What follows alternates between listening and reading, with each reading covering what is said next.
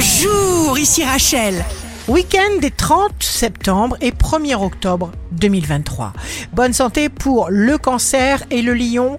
Vous créez autour de vous l'harmonie. C'est magique. Vous créez votre monde. Les signes amoureux du week-end seront le capricorne et les gémeaux.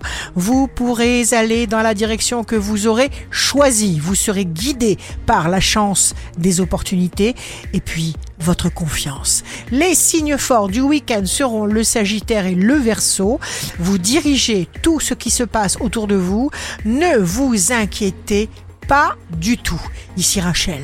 Rendez-vous demain dès 6h dans Scoop Matin sur Radio Scoop pour notre cher horoscope. On se quitte avec le Love Astro de ce soir vendredi 29 septembre avec la balance. L'amour est le premier des plaisirs, puis ensuite la plus douce des erreurs.